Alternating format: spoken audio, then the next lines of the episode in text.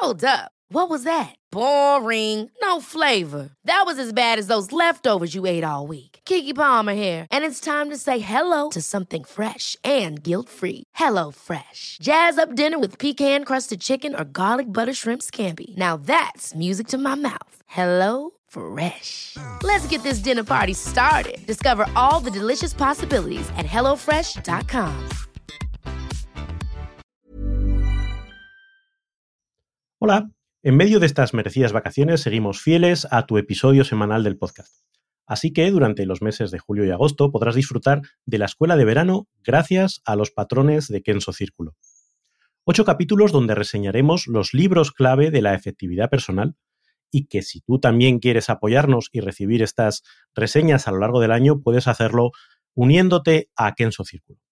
Como miembro de Kenso Círculo recibirás cada mes una reseña de los mejores libros de productividad, accederás de manera anticipada y sin publicidad a los episodios del podcast y recibirás un descuento en nuestros cursos online y lo más importante, nuestra eterna gratitud.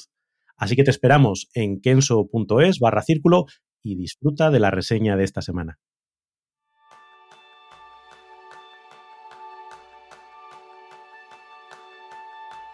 ¿Te gustaría mejorar la calidad de lo que haces? Y tener una forma efectiva de trabajar en equipo. ¿Quieres sacar tu lado más creativo? Bueno, pues ese es el tema principal del programa de este mes, donde aprenderás cómo crear equipos de alto rendimiento de la mano del libro Creatividad, Sociedad Anónima, SA, de Ed Catmull.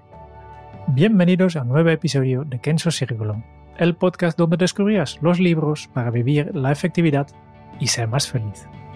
Yo soy Sánchez, aprendiz en crear espacios para hacer florar mi poca creatividad. Y yo soy Kike Gonzalo, aprendiz en aprender de todas las películas de Pixar. Bueno, Jerún, con muchas ganas de este libro. Claro, lo has elegido tú. Lo he elegido yo, claro, claro. Y porque en su momento, la primera vez que, que lo leí, me dejó muy buenas sensaciones y la oportunidad de releerlo con otro punto de vista, pues siempre aporta una visión que podemos yo creo que ayudar a filtrar a todos vosotros que nos estáis escuchando para todavía daros las mejores perlas que vais a encontrar en este libro. Lo primero contaros quién es Ed Catmull. Para quien no lo conozcáis, es el cofundador de Pixar Animation Studios y es el presidente a día de hoy de Pixar Animation y Disney Animation. De hecho, ha ganado cinco Oscars. La creatividad de Ed Catmull, su capacidad de gestión, su pensamiento estratégico consiguieron rehacer el cine de animación y que miles de millones de euros llegaran en la taquilla y miles, yo no sé ya así de millones, pero muchísimas personas disfrutáramos también con toda la vuelta de tuerca que le ha dado al cine de animación. Así que vamos a ver su libro, Jerún. ¿A ti qué nos puedes decir acerca de este libro que vamos a encontrar? Pues es un libro diferente a los libros que hemos visto hasta ahora, eh, que siempre hemos visto libros más divulgativos y este es más una, no sé, un, libro que explica, la historia de, de, Pixar, que es muy importante, y las lecciones que casi es un poco una biografía, un poco de, de Catmull, una parte, una parte de la marca Pixar y otra parte yo creo también de, de algunos compañeros que tienen una, un, un, rol muy grande en, en, eh, en, este, en este trabajo. ¿no? Entre ellos un tal Steve Jobs. Steve Jobs, Steve Jobs, ¿eh? George Lucas, también. No sé, nombres, nombres así, ¿verdad? De sí, como si tú y yo nos juntáramos todos los días con esos genios a tu alrededor.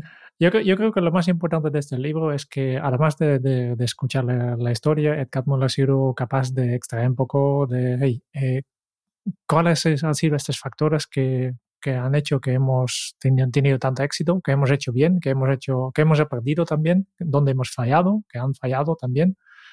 Y, y la gracia es que, que, que hay unos conceptos que, que eh, aunque no explique tanto, de, no es un libro que dice, eh, tú en tu vida para aplicar esto tienes que hacer esto, tú, esta traducción tendrás que hacer tú, pero yo creo que hay un montón de conceptos que, que puedes aplicar a, a, cualquier proyecto que tienes entre tus manos que requiere o creatividad o requiere la excelencia.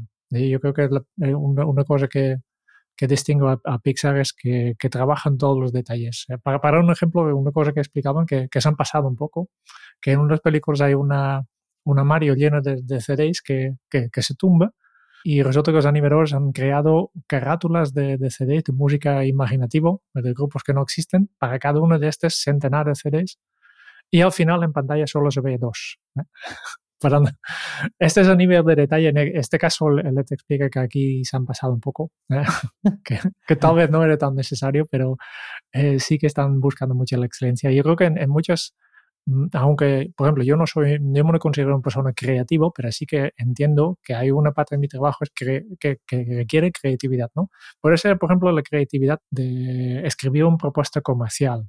Y yo creo que tenemos que aprender, por lo que podemos aprender es que muchas veces lo que nosotros enviamos es eh, ser para ellos ni el primer borrador. Y para eso lo que ha hecho Ed Catmull es dividir en 13 capítulos y cuatro partes el libro y nosotros vamos a ir desentrañando poquito a poquito, no todo el libro, pero sí las ideas quizá principales que nos vamos a encontrar en su lectura. Y comenzamos por la primera parte, que la primera parte, bueno, la podemos llamar el inicio o comenzando, y el capítulo 1 hablan de la animación, de lo animado. Y ahí Ed Catmull trata el tema de la creatividad. Y algo esencial que yo he visto y me recordó mucho, Jerún, a la entrevista que hicimos de innovación con Humberto Matas, donde decía que para la creatividad no importa tanto el rol, sino importa mucho las personas. O sea, que todo el mundo podemos llegar a ser creativos y que la forma de poder fomentar la creatividad es la capacidad de favorecer la comunicación entre todas las personas que forman parte de un equipo. Y aquí es donde recordaba Humberto cuando nos habló de la densidad, es decir, del número de interacciones que tienes en tu equipo y la calidad de esas interacciones. Y en Pixar, todo el mundo tiene y posee esa libertad para hablar con cualquier otra persona y poder expresar sin miedo, sin ningún cortapisas, cuáles son sus opiniones al respecto. De hecho, la propuesta que lo decía antes, Jerún, la propuesta de, eh, Edwin cuando creó Pixar fue que la gente trabajara en pequeñas salas donde todo el mundo pudiera verse la cara y así evitar grandes salas que lo único que eran eran bonitas, lo que querían era esa conexión. Y por otro lado, la gente a la que contrataban tenían que tener diferentes pensamientos y además darles autonomía, es decir, si tú coges gente completamente distinta a ti, con nuevas visiones, puntos de vista, que rompan un poco el estatus establecido y además les das la capacidad, la seguridad de poder dar lo mejor de sí mismos, entonces estás generando un entorno muy propicio a la creatividad. ¿Y con esto qué conseguían? Pues que los equipos de trabajo tuvieran mm, diferentes puntos de vista, mayor empatía, se generaban debates que provocaban ideas y al final algunas se llevan a cabo, otras no. La mayoría de las, ocasiones terminaban con soluciones óptimas. A mí esto, Jerún, me ha gustado mucho porque le he visto la aplicación no solo a nivel profesional a la hora de trabajar con nuestros equipos, sino también a la hora de ser más creativos y darles ese punto de creatividad a nuestra familia, a nuestro entorno más cercano, de cómo poder fomentarlo en el día a día, en lugar de muchas veces que yo creo que nuestra educación nos lleva a cortarles las alas, al contrario, probar cómo podemos hacerles partícipes, generar este espacio de seguridad y a la vez de transgresión para generar nuevas ideas.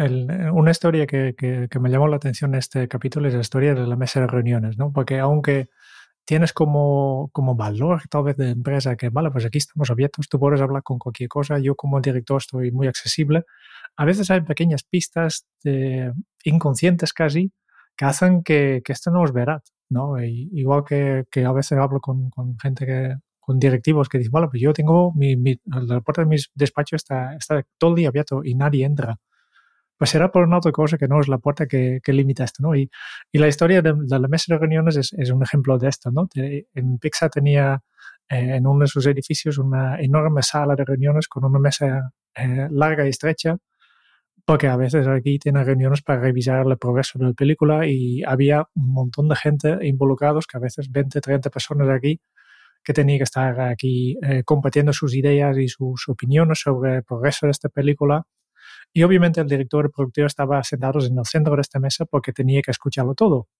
Y, para asegurar esto, porque había mucha gente, a veces había dos filas incluso alrededor de esta mesa, pues ponían eh, carteles con los nombres en, en, la mesa para que todo el mundo sabía dónde, dónde tenía que ser. Cada uno tenía su silla asignada en esta reunión. Pero claro, ¿qué pasó? Las personas que estaban sentadas en las puntas sentían que ellos no eran tan importantes porque estaban muy lejos del centro, las dos personas más importantes estaban al centro y por tanto casi de forma automática, sin, eh, sin, sin darse cuenta, participaban menos y, los, líderes que estaban sentados al centro no se daban cuenta de este hecho porque no se sentían excluidos. y durante bastante tiempo han trabajado así, ¿eh? con todo, todo el éxito que han tenido.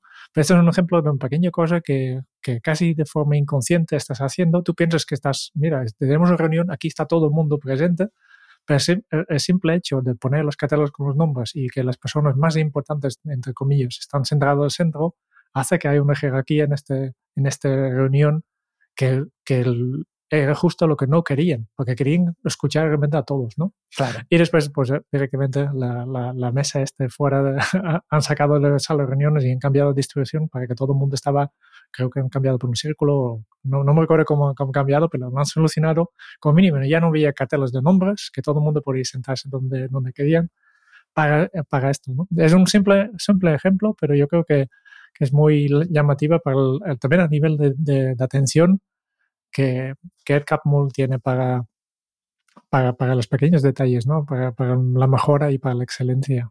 Hablando de líderes, Ed Catmull también nos habla de dos de sus referentes o sus dos héroes, que nos habla que fueron tanto Walt Disney, que era una gran inspiración para él desde que era pequeño, y Albert Einstein.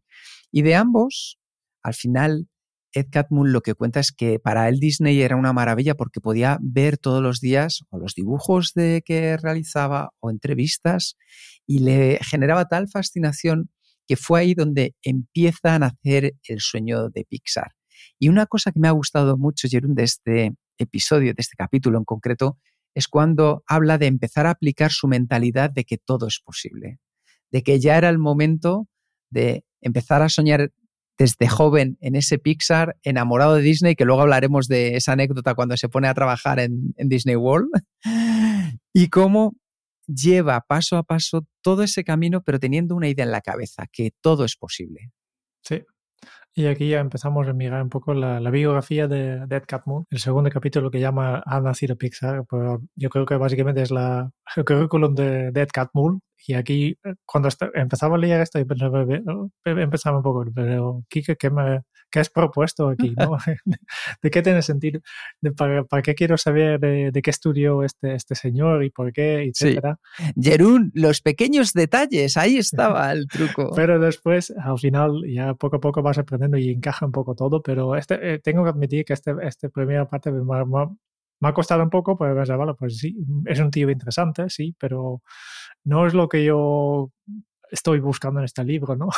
de, muy bien que fue la universidad, muy bien que fue el primero que tenía este, efectivamente, la imagen de convertir este sueño de, Walt Disney de, la, película, pero hacerlo con ordenadores. Y este ya hace muchísimos años que Ed Catmull estaba buscando esto porque estudiado en, el Instituto de Tecnología de Nueva York, no es tan un creativo, es más una persona que viene desde la tecnología, pero con este sueño de Disney en, en la mente, ¿no? De aquí venía y por eso, eh, desde cuando, por esto, y creo que en el año 1973 ya creo un vídeo de cuatro minutos que es una de las primeras películas, eh, Hand, eh, que una, una mano animado, que son básicamente en este momento y en los últimos avances de animación, porque es un, un vídeo generado completamente por ordenador. A mí lo que me gusta de, de este capítulo en el que habla de Ha nacido Pixar Jerún, son dos cosas. Por un lado, efectivamente hay una parte que quizá nos da ese foco acerca del personaje que podamos ponerle dentro de un contexto. A mí lo que de verdad me interesa es la historia de cómo empezó a trabajar en la empresa de animación, aunque no se llamaba Pixar, y cómo fue el proceso de creación de, la misma. Y una de las primeras cosas que cuenta que tuvo que hacer fue la contratación y selección de personas. Y para ello seguía dos parámetros muy sencillos que yo durante mi vida también he intentado aplicar.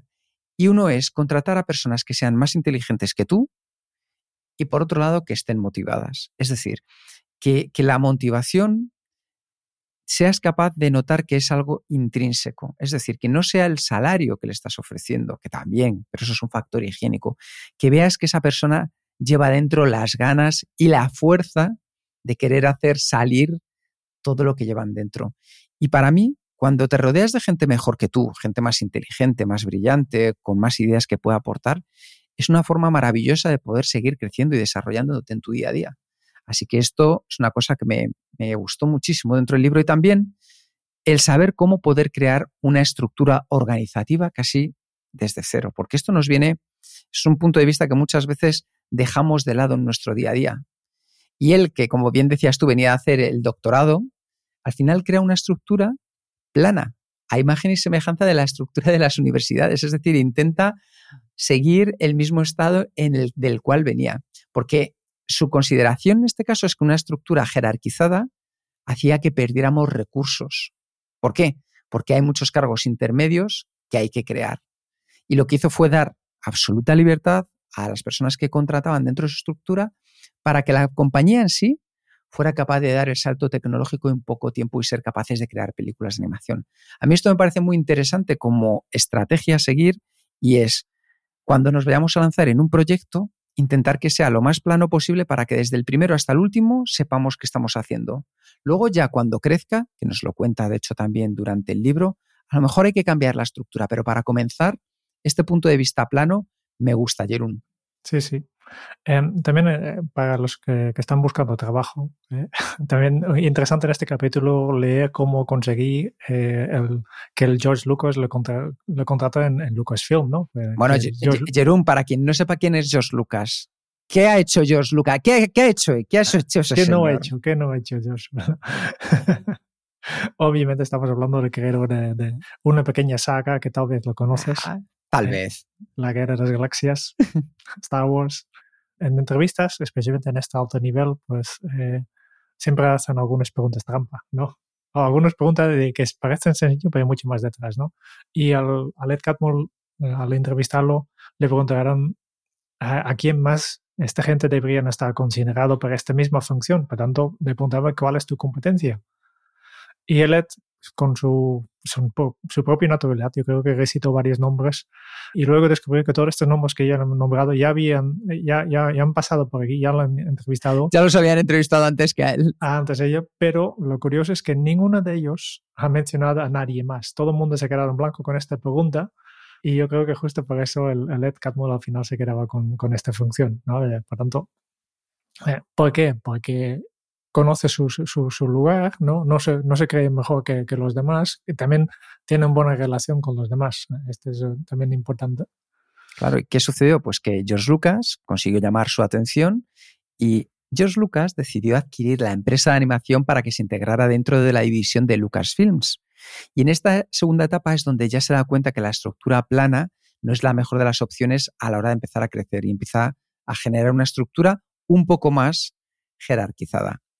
Y a pesar de toda la tecnología que desarrollaron, Ed Catmull siguió encontrando problemas para que la gente utilizara dicha tecnología en las películas. Y es que a las personas no les gustan los cambios. Yo creo que en eso podemos estar de acuerdo. Preferimos estar dentro de esta zona de confort con nuestros hábitos establecidos antes que cambiar. ¿Por qué? Pues en este caso debido a que nadie terminaba de integrar la tecnología y además, si a esto le sumamos que George Lucas pasaba por problemas económicos, pues decidieron vender la división de Pixar. Y esto fue un problema porque Ed Catmull nunca dirigió la empresa para que fuera interesante para ser vendida. Es decir, e-, él, no buscaba ganar dinero. Él lo que buscaba era ser un, por así decirlo, otro, el segundo Walt Disney, otro Walt Disney. Y de hecho estaba trabajando en, un ordenador, no en películas. El, Pixar, el Pixar en principio era un ordenador que hace una combinación de, clips tipo pantalla verde y, y para, e, e, es una máquina para crear una película y este era el Pixar. y es mucho más difícil vender un, un ordenador específicamente hecho para crear eh, películas animadas que un, estudio de animación, por ejemplo. Eh, por tanto, George Lucas tuvo grandes problemas de vender esta división de informática de su, su empresa de, de Lucasfilm. Y entonces aquí aparece una persona capital en Pixar. Y es como Ed Catmull era reacio a reducir costes, vender, ganar dinero con inversores, lo que hizo fue que de repente apareciera en escena Steve Jobs, el que era fundador de Apple, que en lugar de preocuparse por temas económicos, financieros y de inversión de Pixar, centró toda su atención en cómo se dirigía la compañía y hacia dónde querían dirigirla las personas como Ed Catmull. Eso hizo que generaran una gran amistad y un equipo de trabajo tremendo, porque Steve Jobs terminó comprando la división de Pixar y creó la empresa a la que denominó pues de Pixar Animated Computer pasó a llamarse simplemente lo que hoy conocemos como Pixar. El proceso también explica en muchos detalles cómo ir el proceso, que primero pues claro, el primer contacto que tenía con Steve Jobs todavía estaba mando del, Apple, después la, han sacado del Apple y estaba sin proyecto y quería adquirirlas básicamente para crear un nuevo Mac, ¿no? reemplazar lo que es el trabajo. Eh, este no, no es lo que ellos querían y rechazaban a, esta oferta. Después Steve creó su propia empresa de ordenadores Next y entonces, entonces esta necesidad que tenía Steve Jobs para, para este ordenador ya estaba eh, solucionado y entonces compró Pixar para hacerlo, ¿no? Y es aquí, Jerún, donde ya después de que nos han puesto en contexto, en el capítulo 3, un objetivo claro es donde empieza, una meta precisa, es donde empieza ya la chicha, la chicha del libro.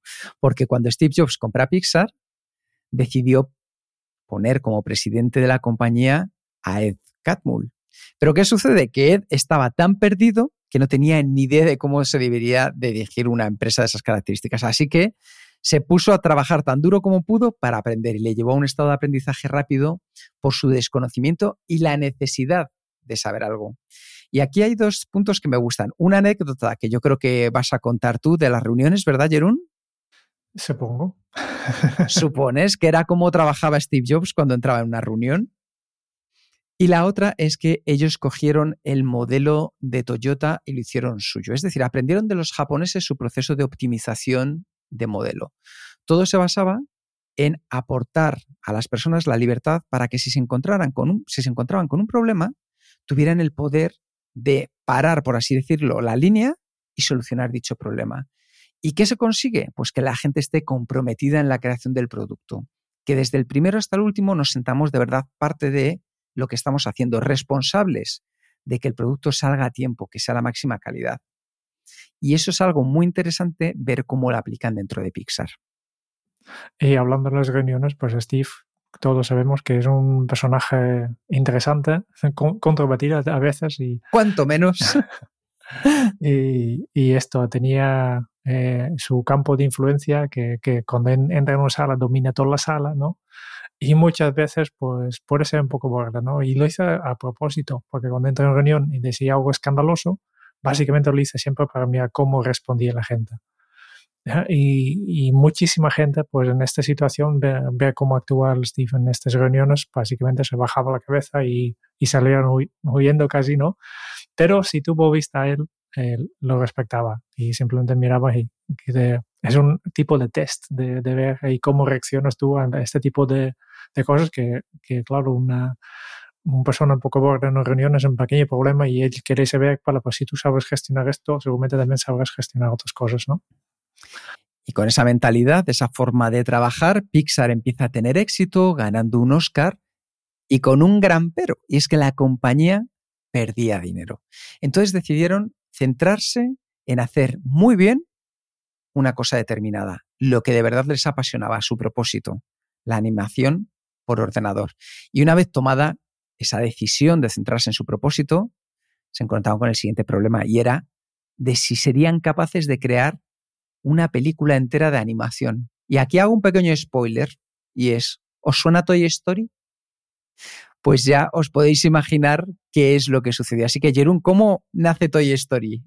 Vale, curioso, primero para que para que una, empresa así, como, ya he dicho, la, empresa estaba perdiendo dinero, no me recuerdo cuánto, pero claro, yo creo que el Steve Jobs ha pagado desde su propio bolsillo, me parece, docenas de millones de, euros o dólares. 54 millones de dólares.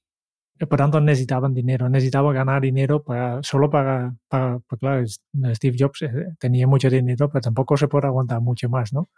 Y por tanto buscaban eh, ayuda y, iban a Disney la gran marca de, animación. Y al final, después de, hablar con ellos, Disney acordó financiar eh, tres películas, ¿no? Y, dos años más tarde, pues recibió, recibieron de Disney el luz verde a la idea de, John Lasseter, que es un ex empleado de Disney, ¿eh? nada más. Y este, esta idea de Toy Story, ¿no? Ni más ni menos. Sí. Y Steve Jobs ya pensaba, y es interesante para la parte financiera, ¿no? De, de, que, que, también es un hombre muy, muy de negocios, ¿no? Y por tanto directamente pensé, vale, pues yo veo que esta, esta película va bien, nos va a ganar dinero y por tanto directamente salimos al mercado y, y ponemos, creamos una, una, una, empresa pública utilizando un poco el, el, el, marketing que nos hace esta película. Y con esto tenía razón, ¿no? que, que recaudó 140 millones de dólares, es la mayor eh, salida a bolsa de, de, de, de esta época y directamente utilizaba este, este poder para renegociar el trato con con Disney, un trato bastante positivo, ¿no? Eso sí, que, que la primera gran película y también directamente tenía grandes efectos en, en la organización, en, en, la empresa, ¿no? Y este aquí, aquí podemos volver a sacar unas lecciones, porque la parte financiera de, de salir a bolsa, etcétera, a mí no me, no me llama la mucha atención, pero sí que que había un, una brecha un poco entre los departamentos creativos que estaban haciendo la historia y los de producción, que son los técnicos, ¿no? Cuando, cuando habían terminado el, el, el Toy Story, ¿no? Y esto cogía el Ed, por, el por sorpresa, porque yo pensaba que todo iba bien, pero no, al final no era todo lo que, lo que quería hacer, ¿no? Y también directamente, eh, pues lo, lo, que hice es eh, buscar gente, ¿no? Eh, que, que, son, que saben de producción, que en principio no han dicho nada y, y le, entregan aquí, ¿no? Buscaban tercer, opiniones de terceros, ¿no? Y al final lo que estaba pasando es que hay muchas personas que estaban escondiendo lo que no funcionaba, porque no había claridad sobre esto. Las personas pensaban que hey, eh, me están juzgando, eh, no quiero hablar de, de las cosas que antes. Y, y, y, lo que hacemos cuando nos queremos eh, queremos esconder, esconder un poco las cosas que no funcionan, creamos jerarquías, ¿no? Y esto es lo que, lo que ha pasado y esto es lo que eh, les razón porque los departamentos creativos y de producción estaban tan separados al final, ¿no? Y por tanto tuve que, que, aprender a volver a construir una cultura creativa sostenible. Y este, para mí, yo creo que es un punto de inflexión para Ed, a nivel personal, porque todo su vida hasta ahora, que ya llevamos desde, desde su primera pequeña película o incluso antes cuando estudiaba, su objetivo era crear esta película eh, eh, animada 100% con, con, el ordenador. Y ahora ha, ha, llegado a su, a su objetivo. Y ahora necesitaba un otro objetivo en su vida. y, menos mal que había un, este problema, porque entonces eh, su objetivo se cambió y pensaba, no, no, la idea no es crear este, eh, mi, mi propósito en mi vida ya no es crear esta película, porque ya he hecho. Ahora mi propósito va a ser cómo crear una organización creativa que funcione bien. Efectivamente, en el momento que consigue todo el éxito con Toy Story, sucede algo muy curioso, que a veces pasa cuando las expectativas en tu vida no están claras.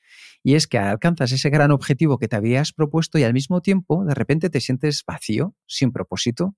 Y es lo que le sucedió en este caso a Ed Catmull, que tuvo que reinventarse al mismo tiempo que mantenía a flote una empresa. Con la, con la empresa lo tenía claro, con Pixar lo tenía claro. Tenía que volver a aprender a crear una cultura creativa sostenible. Y eh, a nivel interno debía de reencontrarse con su propósito. Y ahí es donde entra el capítulo 4, estableciendo la identidad de Pixar. Porque en Pixar reinan dos principios. Por un lado, la historia es la reina y por el otro, confía en el proceso. Cuando se decidió crear la segunda parte de Toy Story, Disney, que era la distribuidora, claro, porque Disney era la conocida, insistió en que se creara únicamente directamente para DVD. Ojo, que ya no hablamos ni de Blu-rays, ¿eh, Jerún? Estamos hablando no, no, de DVDs. DVD. Claro. y Pixar se negó porque iba en contra de la cultura. Lucharon para que pudiera salir en cine y desde ahí empezaron a trabajar en, en, esta nueva película. Y siguieron la filosofía de Pixar como en anteriores ocasiones. Lo único es que en esta situación se dieron cuenta de que la primera eh, historia de Toy Story 2 era un auténtico desastre. Es decir, ese primer boceto no había quien lo cogiera. Y no había otra solución que rehacer al equipo directamente, no la historia, el equipo al completo. Fue una tarea pues compleja, porque imaginaros lo que significa decir a una persona que abandone un proyecto en el que está trabajando. Y al mismo tiempo, la decisión hizo que el tiempo del que disponían para hacer la película se redujera de manera drástica. Así que para conseguir completar el proyecto, tuvieron que tirar de motivación máxima hacia los empleados que iban a participar en el proyecto. Eso sí, la noticia es que consiguieron sacar la película a tiempo, pero el precio que pagaron fue demasiado alto, ¿verdad, Jerún? Sí, sí, sí, sí. El, claro, eh, hacer toda una película que habitualmente hacen dos años y hacer, rehacerlo en, nueve meses, pues implica un gran esfuerzo de todos los involucrados. ¿eh? Y además no es una semana de, trabajo extra, un mes, no son nueve meses, ¿no? Es, es una cantidad. Y así llegaron a, publicar la, la, película, pero con este coste que, que todo, todo la, la, empresa casi estaba esgotado. Estaba esgotado todo.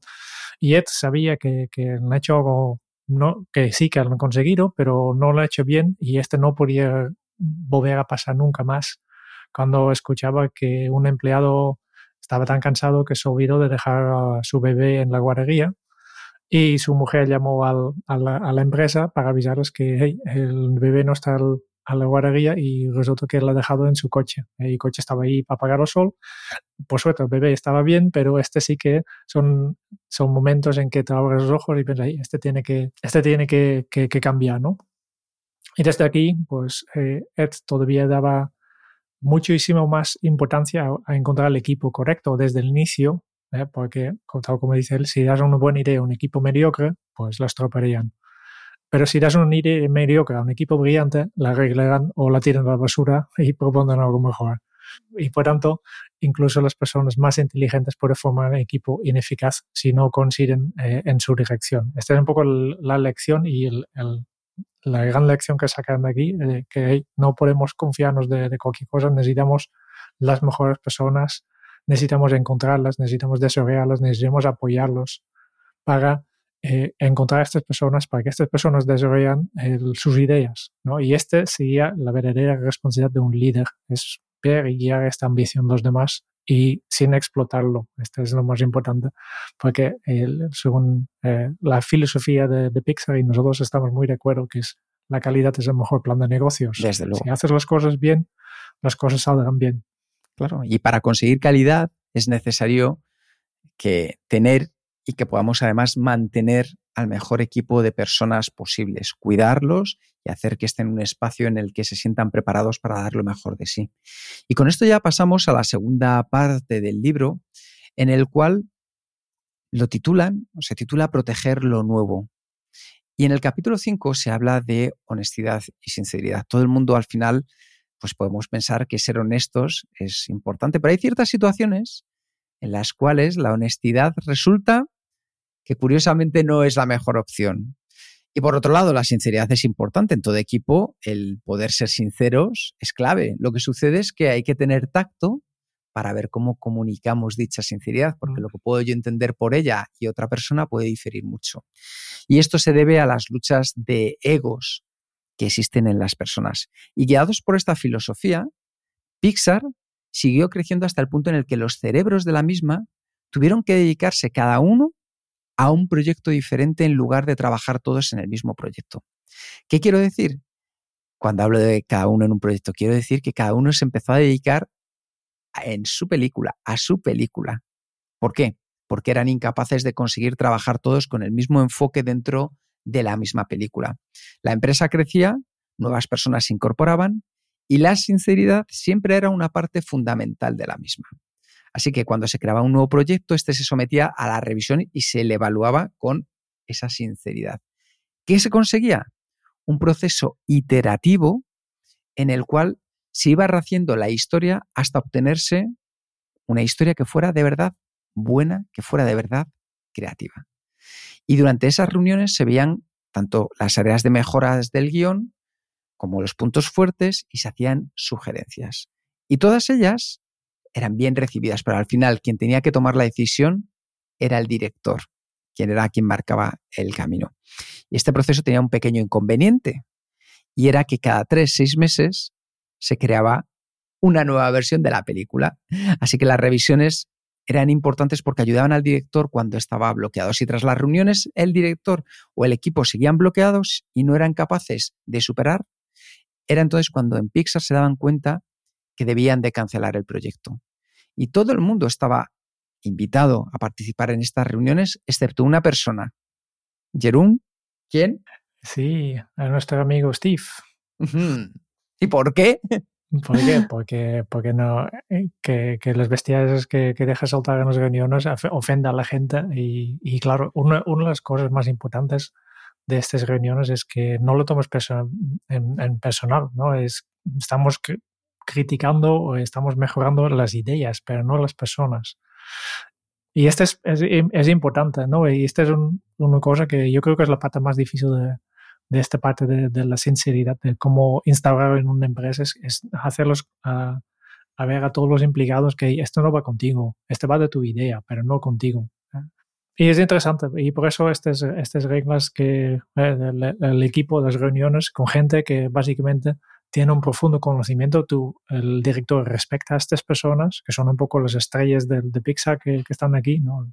entre otros John Lasseter que ya hemos mencionado, pero que no tiene autoridad. Simplemente su función es dar consejos, ¿no? Y, y esto ayuda un poco, ¿no? Eh, no el director, al final el director tiene que, que, tomar la decisión. No es, no, no es este, este, esta reunión, la gente en esta reunión que deciden cómo va a hacer, simplemente ellos, ellos simplemente identifican cosas que ellos creen que no funcionan bien o esta aquí no está bien y, y dan sugerencias y simplemente lo único que, que la única regla que hay en estas reuniones es que, vale, pues una vez que, hay, que, que este equipo ha identificado una, un problema, algo tendrá, el, el, el, director tiene que, el productor tiene que cambiar algo, pero no necesariamente las sugerencias de este, este equipo, pero algo, algo está. Porque al final la creatividad es un proceso eh, iterativo y nosotros aquí hemos mencionado muchas veces, en este libro deja muy claro que todas las películas de, de, de Pixar, el, su primer eh, versión era una mierda, ¿no? apestaban.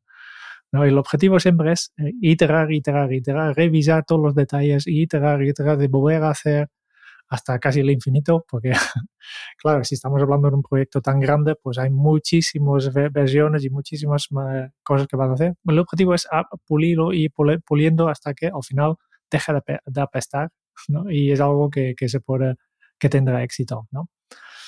Yo creo que esto es una de las mejores ideas que debemos aprender y es esa parte de aceptar la crítica desde un punto de vista positivo que nos ayude a una mejora continua.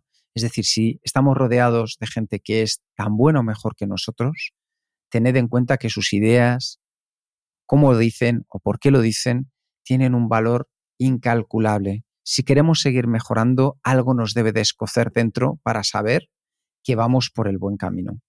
Y con esto ya podemos pasar al siguiente de los episodios que a mí me ha gustado mucho, el capítulo 6, Jerún. Son, esta parte del 5 y 6 para mí son los más, eh, más interesantes porque aquí justo hablan del, de los valores que, que, que, están detrás de Pixar. ¿no? Uno es el, el, el sinceridad, ¿no? De, que es importante. Y ahora hablamos del miedo y del fracaso. Sí, sí, sí. Eh, también es muy, muy importante, ¿no? muy importante que, que incluso ellos se saben que, eh, que, que, hay miedo, hay, claro, especialmente, imagínate, eh, y esto pasa en muchos artistas también, ¿no? El, el primer, la primera película que realmente han hecho, Toy Story, era un éxito brutal, ¿no? Este, este directamente miedo, y, y, y si no, no, no somos a la, a la, altura, ¿no? Y si fallamos, ¿no? Y este es un problema porque entonces, y este hemos visto en, en muchísimos eh, musical, eh, grupos musicales, por ejemplo, que sí. tenido un éxito y después nunca más han vuelto, porque no han sido capaces de superar este miedo de y si no, no, si la segunda no es tan buena como primero, ¿qué pasará? ¿no? Y con este miedo se quedan paralizados. ¿no? Claro, de hecho lo interesante es que durante el desarrollo de Toy Story 3 todo iba tan bien, es decir, era algo tan inusual que asustó a Steve Jobs. Ojo para que algo asuste a Steve Jobs. Y entonces, ¿qué sucedió? Que como desde pequeños nos han enseñado que no debemos fallar, se tiene la creencia de que fallar es malo. Si fallas es porque tú no lo vales. Sin embargo, en Pixar, la forma de pensar era bastante diferente y es que un fallo es una oportunidad para crecer. Si fallas significa que estás explorando. Es como la frase de Neil Gaiman que decía, me alegro de que hayas fallado porque eso significa que lo estás haciendo, lo estás intentando.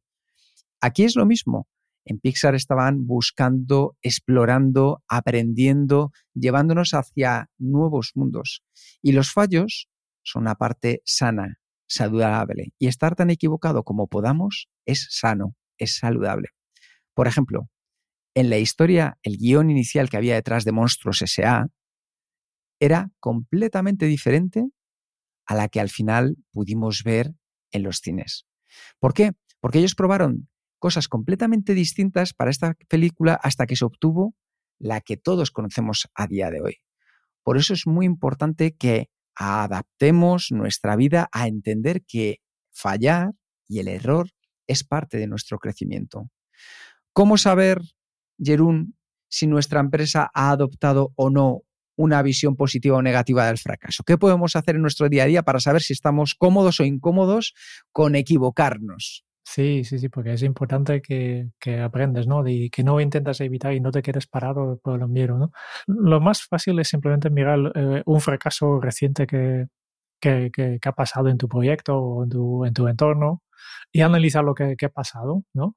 Que cómo reacciona la gente en tu alrededor, ¿no? Que todo se cierren y, y miran hacia, hacia abajo eh, para, para no hablar o justo lo contrario, que, que todos se junten para, para, buscar la causa del problema y evitarlo en el futuro, que se ponen las manos a la obra, que, cómo reacciona la gente, ¿no?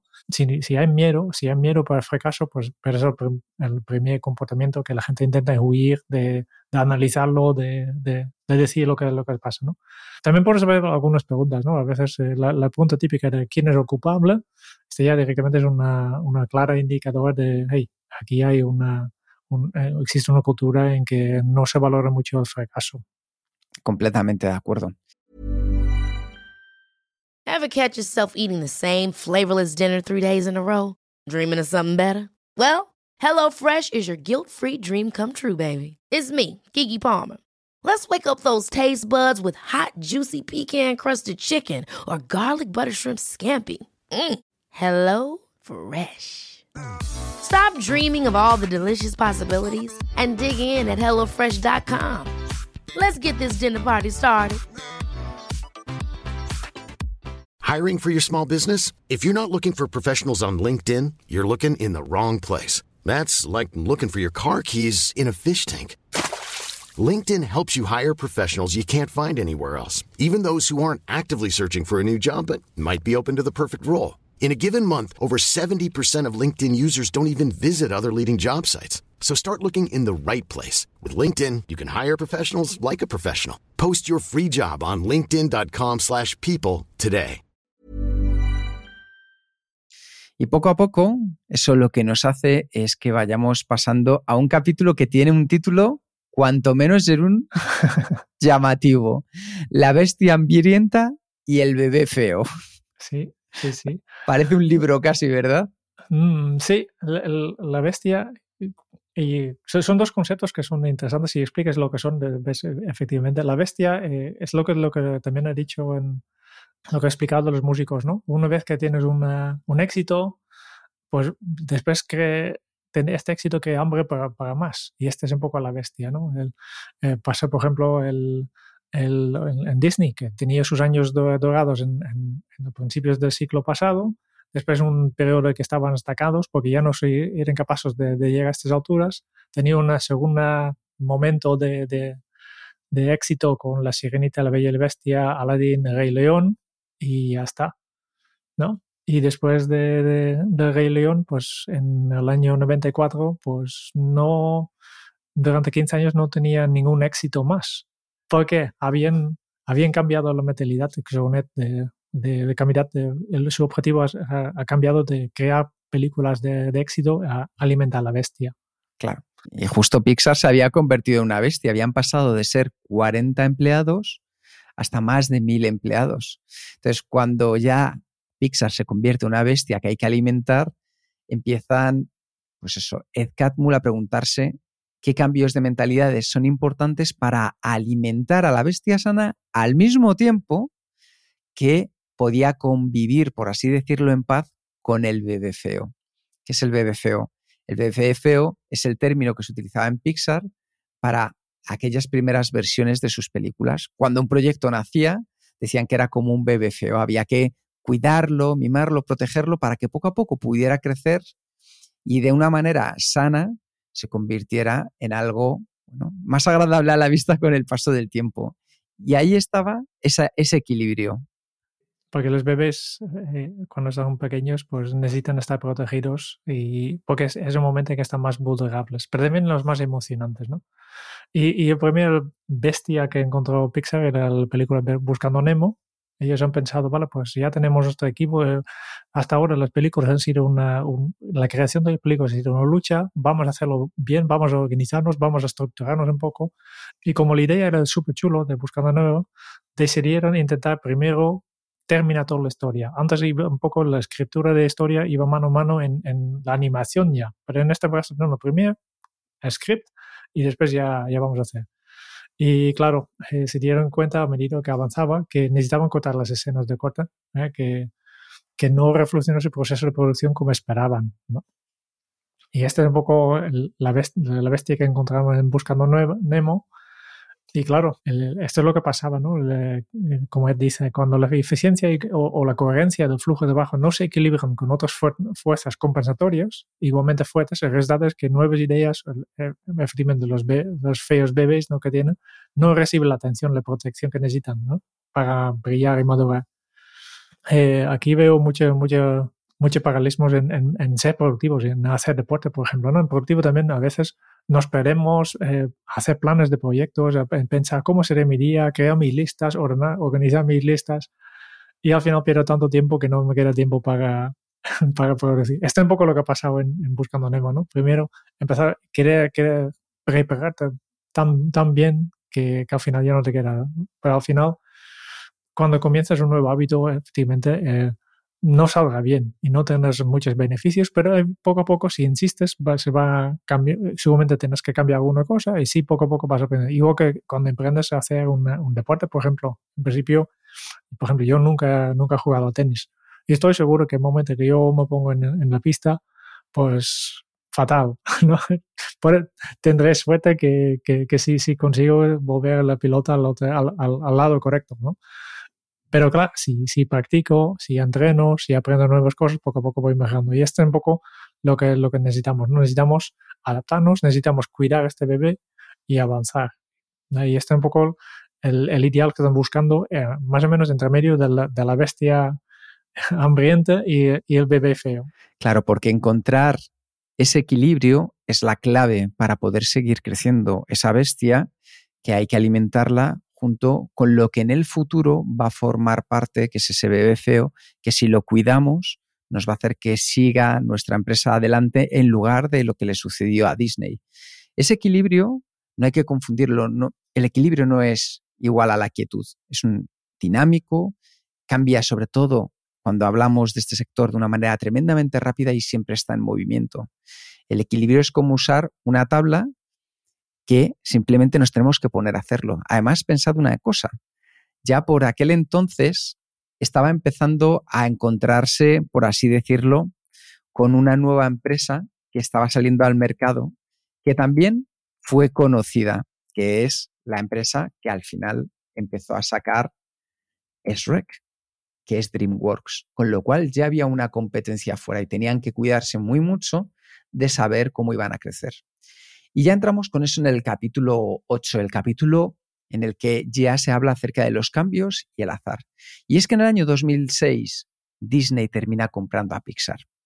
Eso sí, como parte del trato y cláusula de la venta, se establece que Pixar iba a ser independiente de tal manera que pudiera mantener su cultura. Como era normal, se seguían produciendo cambios, pero en esta ocasión ¿Qué sucedía? Que la gente achacaba esos nuevos cambios que llegaban a la adquisición por parte de Disney, cuando todos ellos habían sido cambios anteriores, cambios normales que ya se habían vivido en Pixar. Así que hay que recordar que no importa lo que suceda, porque los cambios siempre van a aparecer. Algunos serán aleatorios, pero esa es parte de la belleza de la vida. Esa impredecibilidad producida por los cambios es la base de la creatividad. Por lo cual, cualquier cambio que llegue en la vida es un cambio bueno. Efectivamente, las cosas cambian, las cosas cambian y, el interés propio es lo que guía la oposición al cambio, pero la falta de autoconciencia la alimenta aún más, ¿no? Eh, obviamente, cuando las empresas tienen éxito, lo natural supone que el resultado es de los líderes que toman eh, decisiones todas, pero muchas veces no tiene nada que ver con esto, muchas veces simplemente es estar al, lugar correcto, al momento correcto, ¿no? Y esto también eh, es, especialmente eh, está disponible en, procesos creativos. Y, tenemos sesgos también que eviten que, que, no, que nos cambiamos, ¿no? Analizamos muy rápido, somos rápidos a asignar patrones y causas en un evento si una vez que ha ocurrido, pero antemano no podemos verlo, ¿no? Y, y después siempre eh, hay cosas que son aleatorias, pero nosotros los asignamos a, cosas que realmente han hecho. Sí, de hecho hay una anécdota, Jerún, que cuentan en este capítulo que a mí me parece, no sé si es espeluznante o maravillosa.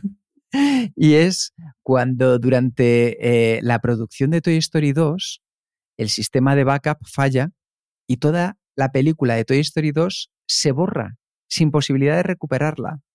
¿Qué sucedió? Que de manera afortunada había una empleada que estaba de baja por maternidad, pero aún así quería seguir trabajando en el proyecto durante la baja desde casa y configuró su ordenador para que hiciera una copia semanal de la película. Así consiguieron que no se perdiera más de una semana de trabajo. ¿Qué sucedió? Que después de esto, en Pixar siguieron manteniendo su filosofía de no buscar culpables. Confiaban en la gente y lo que hicieron fue buscar soluciones para que esto no volviera a pasar. Y tras ese incidente, se dieron cuenta de que si permitían a más gente solucionar problemas de forma autónoma y no se castigaban los errores, así se podrían resolver muchos más problemas.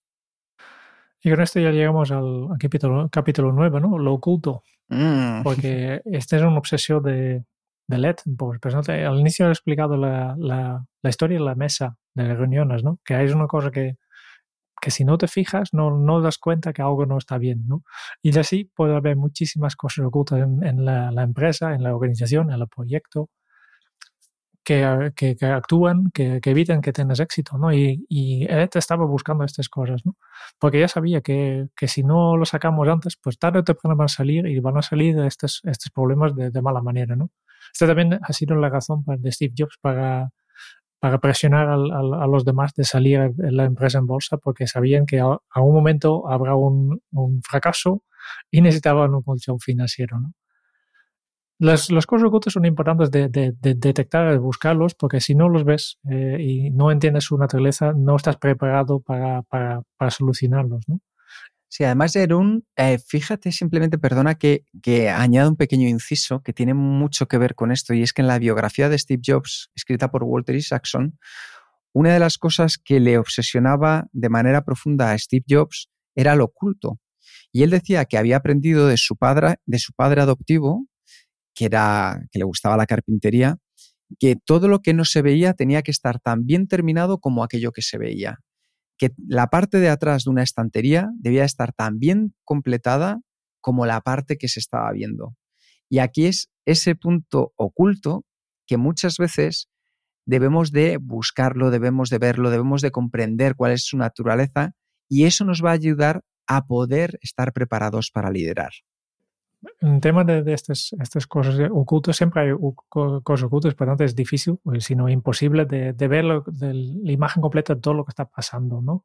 Y, y especialmente cuando, y él, él, estaba muy consciente de esto, que han tenido éxito con sus películas, casi todos, y a veces utilizamos el éxito como justificación de ves cómo de la razón bien? si es que ves como ya te lo decía George Jerún sí sí y, y claro eh, lo mejor enfoque es decirnos a nosotros mismos que, que, vale, pues no, no entiendo todo, no sé cómo es que he tenido tanto éxito y tal vez es por estar equivocados. El hecho que, que he tenido éxito no quiere decir que tenía razón, simplemente hay muchos más, eh, más, más factores que, que, están en juego y por tanto siempre es interesante buscar, y importante incluso, buscar diferentes puntos de vista, porque diferentes puntos de vista al final son aditivos. Cuanto más puntos de vista tienes, más completa es la imagen que tienes y, y por tanto estos puntos de vista diferentes no son competitivos, son aditivos. ¿no? Este para mí es un, uno de las claves aquí, ¿no? porque para ellos es un, uno de los modelos mentales que utilizan. ¿no?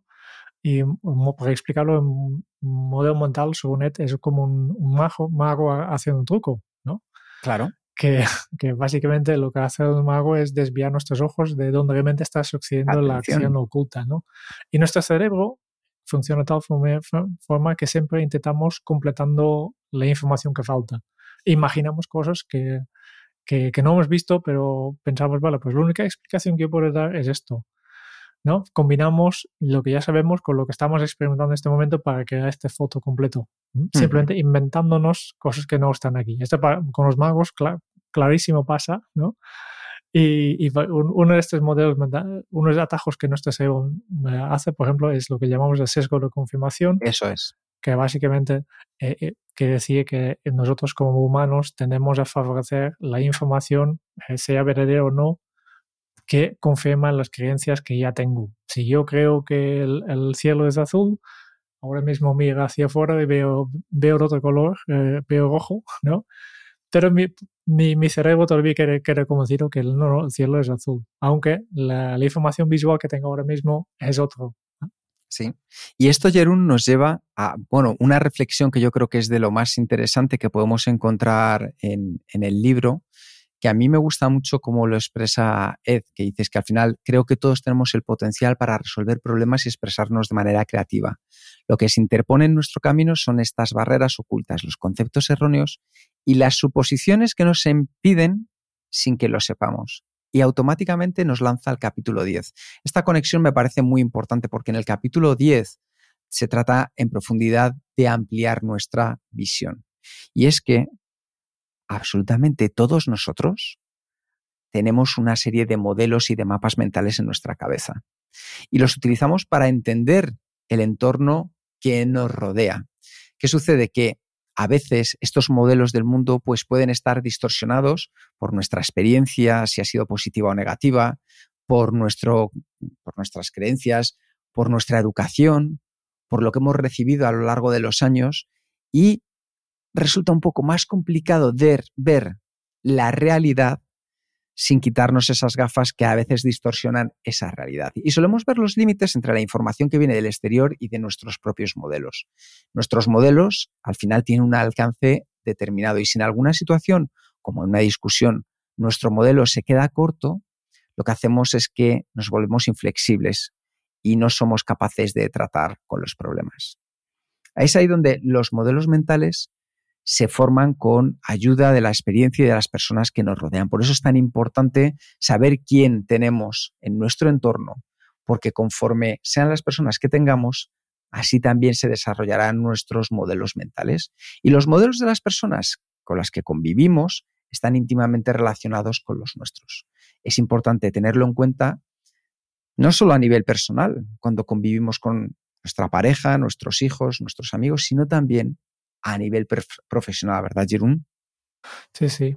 Y, lo que me ha gustado este, en este capítulo es que eh, comparte diferentes métodos que utilizan en Pixar para, poner estos, estos, equipos en un estado mental diferente, que, que, salgan de, su habitual, de la rutina, que, que, amplíen un poco su, visión del mundo, ¿no? Y hay eh, ocho técnicas que, yo creo que todo el mundo puede aplicarlo fácilmente, ¿no? Empezando con lo que ellos llaman dailies, o son básicamente reuniones de solución de problemas juntos, básicamente en, mostrando trabajo incompleto a tus compañeros, todos ofrecen sugerencias y obviamente eh, con esta sinceridad que hemos hablado antes, porque cuando la recompensa desaparece, pues al final serás más creativo. Eso es, la segunda de ellas es el viaje de investigación, que es que al final es darnos cuenta de ver cómo son las cosas para plantearla de la forma más real posible. Es decir, lo que buscamos es la autenticidad. Nunca tropezarás con lo inesperado de ceñirse solo a lo familiar. Sí, sí, me ha gustado esto y, este en Kenzo también tenemos que hacerlo, ¿no? Porque es cuando, cuando, cuando una película que, que hay una escena en México, pues todo el equipo viaja a México para inspirarse y aunque se puede ver fotos desde aquí, al final hay cosas intangibles que este, las personas que, conocen el sitio donde, de donde se, reproduce la, película, aunque no hay nada concreto que, que, que gestionar, el atmósfero, de la sensación que tienes ahí, eh, realmente estamos aquí. Hay cosas intangibles que, se sacan aquí. Yo, yo, estoy todo en favor que en Kenzo vamos a hacer más viajes de investigación. ¿eh? Vamos a por ello, Jerún. Después, los límites. Yo creo que también es importante poner límites porque límites dan, obran posibilidades también. Y yo siempre, muchas veces he dicho que no hay nada tan, tan desafiante que un, un hoja de papel en blanco. Pero, pero si hay algunas preguntas aquí apuntadas o algo así, es mucho más fácil, ¿no? Y aquí he, hablado de las CDs, ¿no? De, de Monsters Inc., que era esto, de, que, que, que, ahí han, se han pasado un poco, ¿no? Porque simplemente la, gente no estaba viendo los límites de utilidad. Obviamente se puede, perder mucho tiempo en, todos, los, todos los pequeños detalles, pero al final hay una, limitación. Al final no puedes hacer todo lo que, lo quieres porque lo que debes encontrar es una forma más inteligente de, de trabajar. Y los límites justo te dan esta claridad de hey, cuándo está acabado, cuándo está terminado. Sí. El cuarto método para que puedas poner tu cabeza en modo en un modo mental diferente es integrar la tecnología con el arte. Durante mucho tiempo hemos pensado que la tecnología tenía que ver con los robots, con todo automatizado, y no hemos visto esa simbiosis que podemos llegar a crear con arte. Si os fijáis a día de hoy, cada vez hay más artistas plásticos, cada vez más la inteligencia artificial se dedica a realizar canciones. Ver esa integración potencial entre la tecnología y el arte es una forma de crear nuevos mapas mentales en nuestra cabeza. Después, el método de experimentos cortos. Lo muy famoso de Pixar son los mini, mini, mini vídeos que, lanzan a veces con un, personaje secundario de, una película como estrella, que, hay entre de cada película sale uno o dos de, estos de, varios minutos y, parece una cosa divertida para promocionar tu película, pero hay mucho más detrás de esto, porque estos pequeños experimentos, estas pequeñas mini películas que, ojo, que hay, aquí hay centenares de, personas trabajando durante semanas, ¿no? Que, Pixar hace una gran inversión en estos, estos vídeos, pero su, principal eh, beneficio es que ayudan a Pixar a innovar y, y, y crecer técnicamente, ¿no? Están, lo utilizan para probar cosas nuevas, ¿no? Y además, lo que, lo que logran también es que personas se involucran más en diferentes partes del proceso. Como es un proyecto pequeño, hay relativamente menos, estamos hablando de centenares y no miles como en una película normal, ¿no? que es mucho más fácil. Y, y esto te ayuda a, a, crear relaciones entre los diferentes miembros del equipo. Por tanto, hay un montón de beneficios en hacer estos pequeños vídeos. Y luego tenemos el sexto paso, o el sexto método, que es aprender a ver. ¿Qué es aprender a ver? Es ir más allá, que nuestra mente, nuestros ojos vayan mucho más allá de realmente lo que tienes enfrente de ti. Si tú quieres al final terminar dibujando una silla, no te fijes en ella, fíjate en el entorno y la silla terminará apareciendo aún más real cuando la dibujes. Vive esa sensación de aprender a ver más allá de la realidad. El séptimo consejo son, eh, ya es un, clásico de Kenzo, ¿eh? sí. son los postmortems, nosotros llamamos estas retrospectivas, de al final, cuando termines una cosa, en este caso, cuando han terminado, han lanzado la, película, antes de empezar ya directamente con la nueva, para un momento y analiza qué podemos aprender esto, ¿no?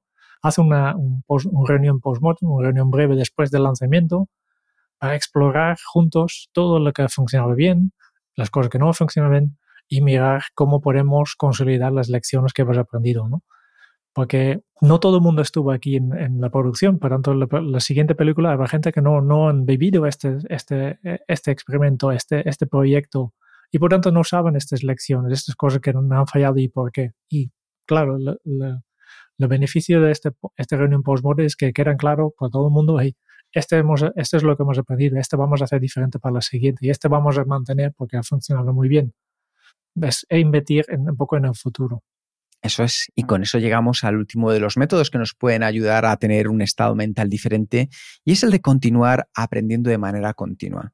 Nuestro objetivo es mantener ágil al cerebro esforzándonos por hacer cosas que no habíamos hecho antes. Esto es tan sencillo como que busques hobbies distintos, actividades distintas, caminar por lugares por los que no lo has hecho antes. Todo eso hace que nuestro cerebro esté preparado y siempre con ganas de seguir aprendiendo, porque al final tenemos que tener en cuenta que el miedo obstaculiza. Esto es como en esos momentos que cuando eres pequeño intentas hacer un dibujo y bueno, no sé, pero Jerón, mis capacidades técnicas a la hora de dibujar, yo intentaba dibujar un pato y más bien se parecía a una albóndiga. Pero claro, si me, si me están pidiendo que yo con 6, 7 años dibuje como podía dibujar Velázquez, tenemos un problema. Las cosas no tienen por qué ser tan realistas, tan perfectas. Lo importante es que mantengamos esa mentalidad de cuando éramos niños, esa mentalidad de principiante, esa mentalidad de estar abierto a cualquier cosa, a preguntarnos por qué sucede. Esa es la base de la creatividad, el preguntarnos porque al final la vida es una aventura creativa y esa aventura creativa significa que estamos abiertos a seguir aprendiendo. Y esto nos lleva perfectamente al siguiente capítulo, ya estamos casi terminando. El futuro no realizado, que habla justo sobre esta lucha de creatividad, de, de tener problemas por delante, que es algo que tenemos que aceptar.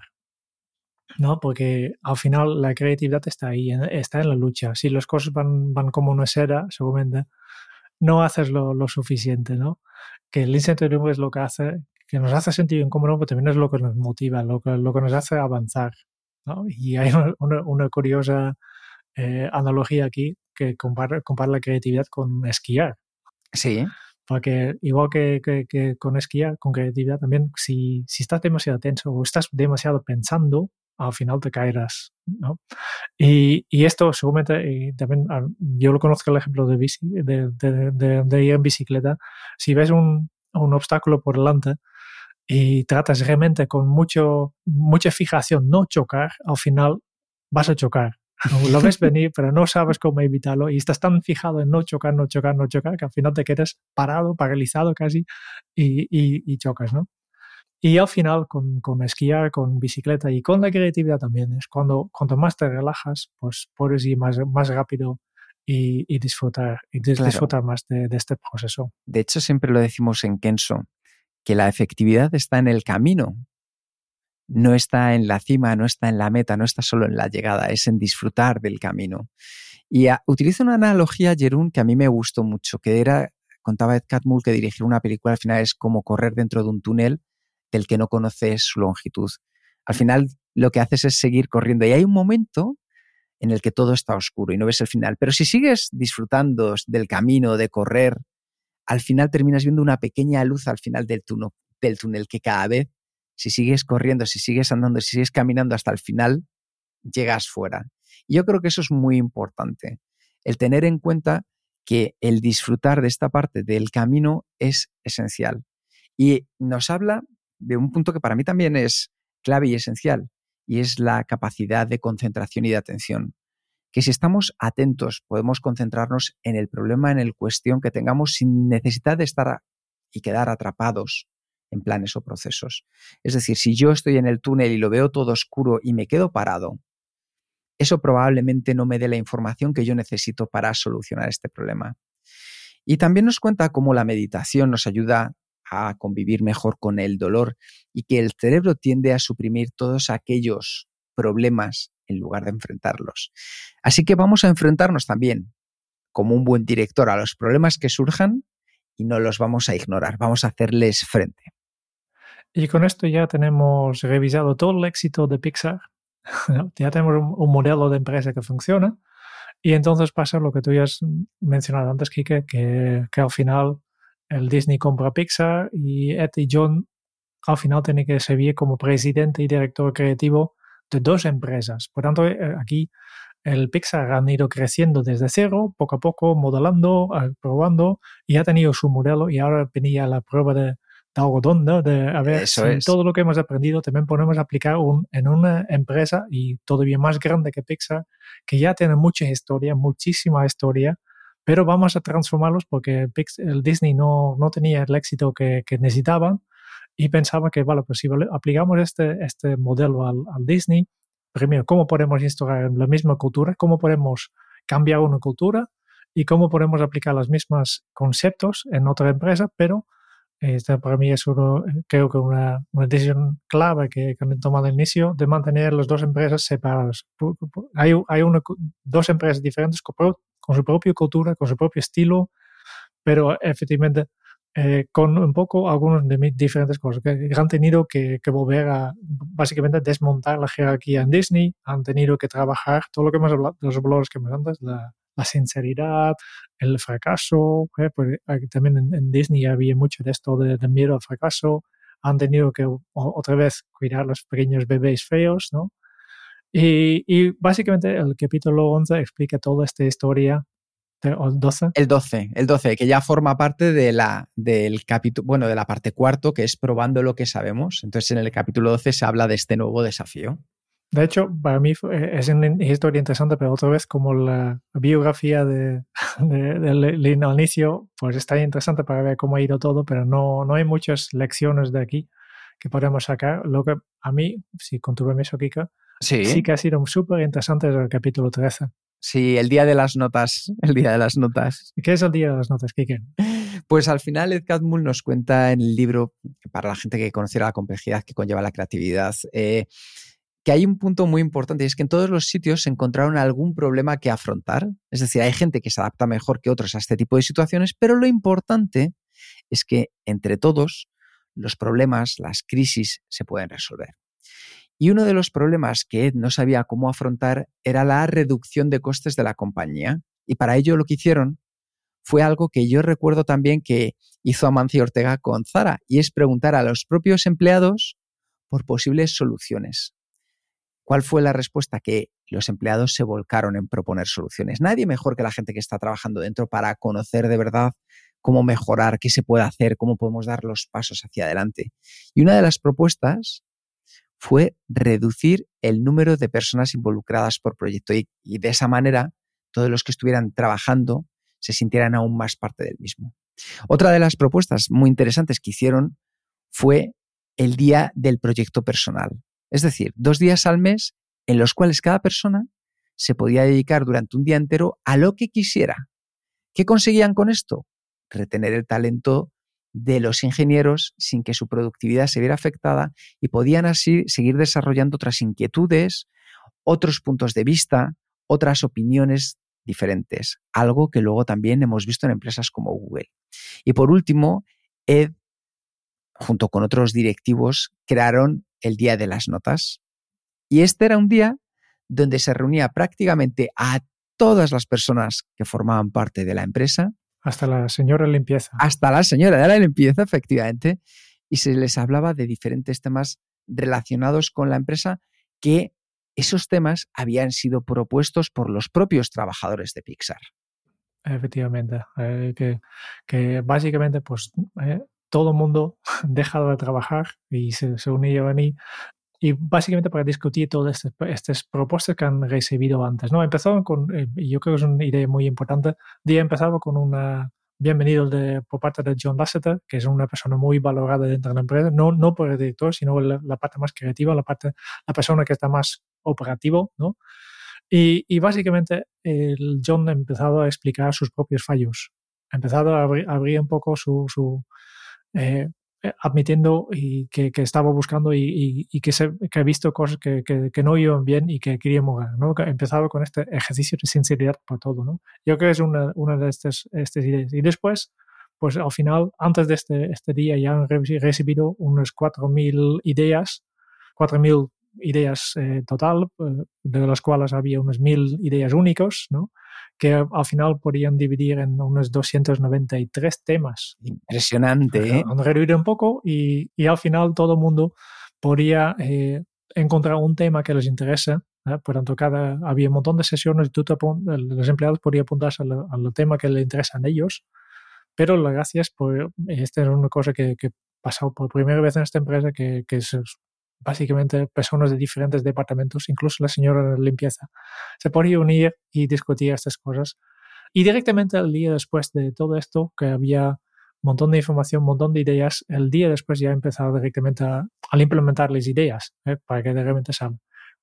Este yo creo que son las claves que, que funcionan. Primero, pues había un objetivo muy claro, que uh, había un problema, el problema de las horas que, que estaban expandiendo ¿eh? que es el, el, crisis, además con el, el miedo que, que, que, ha ido creciendo en, en la empresa de tanto, tantos años sin ningún problema.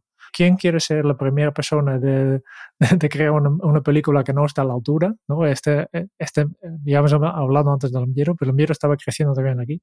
Pero en este caso había este objetivo, ¿vale? Pues queremos continuar con la excelencia, pero haciendo con menos horas, porque las horas cada, cada película necesitaba más horas y, y los costes estaban creciendo y, y este no podía ser, ¿no? Después también, efectivamente, lo, otra clave es que esta idea del, del, Día de las Notas fue una idea definida por los más altos de la empresa, eh, empezando también directamente con John, que, que sabía todo al inicio, la, ya, ya explicando sus propias ideas. Y además fue una cosa ya desde adentro, llevado por todos, hay un montón de gente eh, vol voluntarios incluso para se ofrecen voluntariamente para organizar toda esta información y para mirar cómo llevarla a la acción. Yo creo que son las tres claves. Yo, yo creo que en las empresas donde yo iba, yo he ido trabajando, a mí me gustaría haber tenido un día de las notas. A mí me parece una idea maravillosa, sobre todo una vez que podemos ponerlo en práctica. Como hablábamos al principio, Jerún, es lo que decía, en nuestro equipo. A lo mejor no hace falta en la propia empresa. Si tenemos un equipo de 5, 6, 10, 15 personas, podemos hacerlo. Lo podemos hacer también con nuestra familia. Aprovechemos y hagamos un día de las notas. Para eso es necesario tener esos valores que hemos visto que había en una empresa como Pixar. No hay miedo al fracaso en el sentido de que no hay miedo al problema ni al que dirán. Hay una cultura de sinceridad. Esos son los elementos fundamentales para poder llegar hasta aquí. Y con esto, Jerún, nos acercamos al final del libro con dos secciones más. Una, el Steve Jobs que nosotros conocíamos, donde eh, Catmull da su opinión personal y punto de vista acerca de este personaje tan controvertido, dependiendo de con quién hables, pues puedes tener un punto de vista u otro. Y después unas frases finales que a mí me parece interesante porque recogen la filosofía de Pixar. Es como un buen resumen de lo que es el libro. Es el plan de acción que nosotros también siempre hacemos al final del podcast. ¿eh? Aquí está, no, no, vamos a mencionarlo, simplemente si tienes el libro, cójalo, que son dos páginas con afirmaciones básicamente de buenas prácticas para gestionar una cultura creativa. Y con esto ya terminamos hacia el final, nos vamos acercando hacia el final, vamos aterrizando, Jerún. Así que te pregunto, estilo y valoración. Estilo y valoración. Pues eh, el estilo, primero, eh, es un libro fácil. Es, eh, Cadmull sabe explicarlo muy bien y obviamente no espero otra cosa que un presidente de, de, una empresa que se dedica a, storytelling, ¿no? Es su, es su, su ámbito y seguramente ha, aplicado la misma metodología. Por tanto, eh, es, eh, salvo mis, mis, mis, ideas iniciales de no, no estoy esperando aprender la, la biografía de, de Catmull, pero al final he visto que era una, una parte necesaria porque te ayuda mucho, a, mucho mejor a entender la parte final. Eh, em, yo creo que, que, que por, por libro que es, y yo creo que es, es fácil de, leer. Hay, historias interesantes, además todos conocemos estos personajes que, de, que hablamos, de las películas, y si has visto algunas ya sabes de, de qué va, y aunque, en las películas que no has visto sabes más o menos de, qué va, y es fácil de seguir. Eh, por tanto, de estilo, a mí me ha pasado tiempo volando con este libro, tampoco es muy, muy grande, y luego, mm, como valoración, a mí yo, yo valoro mucho todas las enseñanzas, aunque ya sabes, yo soy una persona muy práctico, a mí siempre me gusta eh, tener acciones, algo que me guía aquí, que, que, lo que lo que le eche de menos un poco aquí es cómo dar el salto de, vale, pues las, las aprendizajes de Ed, cómo puedo aplicarlo yo a, mi situación, ¿no? Que este un poco, la, esta traducción, el, el lector tiene que hacer el mismo, pero yo creo que tampoco es el objetivo de este libro, ¿no? Por tanto, eh, cuando hablamos de valoración, yo, yo doy un cuatro y medio. Un cuatro y medio. Me gusta, Jerún. Espero, bueno, eso, la verdad es que cada vez que me dices un cuatro y medio o algo así, significa que te ha gustado y para mí eso es importante también, haber elegido un libro que nos haya aportado y espero que también a los oyentes. En mi caso, Jerún, como bien decías, un estilo sencillo, un estilo en el cual conocemos el contexto. Quiero decir, todos hemos oído hablar de Disney, todos hemos oído hablar de Pixar, de Monsters S.A., de Toy Story, de Buscando a Nemo, personajes con los que nos sentimos cercanos y aquí vamos al trasfondo, nos colamos detrás del escenario para ver las mentalidades de las personas que han estado detrás y que nos han traído esta maravilla. Yo he disfrutado mucho releyéndolo en especial, Jerún, viendo esos puntos que sí que considero que puedo empezar a poner en práctica en el día a día, como entender la sinceridad de una manera distinta a la hora de expresarla, el también comprender que los fallos es parte del proceso y que debo trabajar con ellos para saber que estoy creciendo, que igual que los éxitos me ayudan a saber que vamos por buen camino, un fallo es algo que es natural y cualquiera que esté haciendo cualquier actividad lo va a tener en su día a día. Esto lo pienso siempre con los niños cuando empiezan a caminar. Imagínate que el primer día que se caen de culo cuando empiezan a caminar decidieran que ya no volvían a caminar más. Eso me parece que es, es muy, muy importante. Y en especial aquellas cosas como eh, completamente innovadoras, es decir, decidir en qué momentos debemos de actuar todos juntos a la vez, aplicándonos en una misma cosa y en qué momento debemos de esparcir nuestro conocimiento y cada uno repartirlo. El día de las notas. Me parece que hay muchas pequeñas cosas que podríamos poner en práctica para empezar a sacar más de nuestra creatividad. He disfrutado otra vez muchísimo del libro, así que también como tú, Jerún, en este caso le voy a poner un cuatro y medio. Y ahora, la gran pregunta. ¿Qué vamos a leer este mes? Pues lo que tú me digas. Sí. En la última reseña tú has hecho algo. Has hecho trampas. ¿Eh? A ver, Que cuéntame, tú, cuéntame. en lugar de elegir tú el libro, me has dado Ah. tres opciones y has, obligada, has obligado a, a- a elegir yo. ¿eh? Cuatro No, libros no, incluso yo, yo te condicioné nada más, Jerún. Y, y- y utilizando un poco de PNL más condicionado para elegir el libro que tú querías, además. Sí. ¿no? Pues a ver si yo puedo hacer lo mismo. Venga, Te voy a dar tres opciones y a ver si eliges el libro que yo quiero. venga. El primer libro se llama Lo Único, Lo único, ¿vale? que es de Gary Keller y Jay Papasan. Vale. El segundo libro que he encontrado, que, que me parece súper interesante, que se llama Solo una cosa y es de Gary Keller y Jay Papasan. y la tercera es The One Thing, escrito por efectivamente Gary Keller y Jay Papasan. A ver si eliges lo que yo quiero. Sí, Me parece que me voy a quedar con solo una cosa que pueda ser lo único. sí. Em, ya para, como previsión de, este- qué va este libro, eh, al final, si, si, si solo te enfocas en una cosa, la vida es mucho más fácil. Si, cuando menos elecciones tienes, más fácil es elegir. ¿eh? Jerón, te vas a reír, pero que sepas que este era uno de los libros que tenía eh, escritos pendientes de compartirlo para hacer una reseña en el podcast. O sea, que muchas ganas de leer este libro. Voy ya mismo a por él. Fenomenal. Oye, pues eh, espero que hayáis disfrutado, que hayáis aprendido y que este tiempo juntos siga mereciendo mucho la pena. Muchas gracias por escuchar el podcast de Kenso. Si te ha gustado, te agradeceríamos que te suscribas al podcast, lo compartas en tus redes sociales o dejes tu reseña de 5 estrellas para ayudarnos a llegar a más oyentes. Y si quieres conocer más sobre Kenso y cómo podemos acompañarte a ti, tu equipo o tu organización en el camino hacia la efectividad personal, puedes visitar nuestra web kenso.es. Te esperamos la semana que viene en el próximo episodio del podcast de Kenso donde Raúl, Quique y Jerún buscarán más pistas sobre cómo vivir la efectividad para ser más feliz. Y hasta entonces, ahora es un buen momento para poner en práctica un nuevo hábito Kenso. Conducir el tren no marca tu rumbo. El verdadero trabajo es colocar la vía. Nos escuchamos pronto. Chao.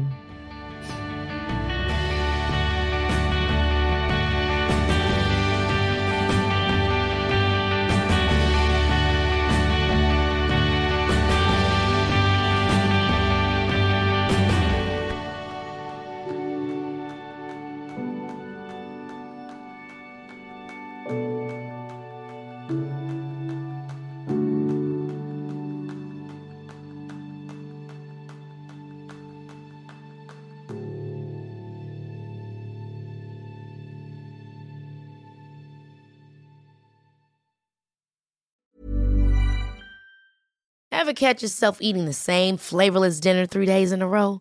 Dreaming of something better? Well, HelloFresh is your guilt free dream come true, baby. It's me, Kiki Palmer. Let's wake up those taste buds with hot, juicy pecan crusted chicken or garlic butter shrimp scampi. Mm.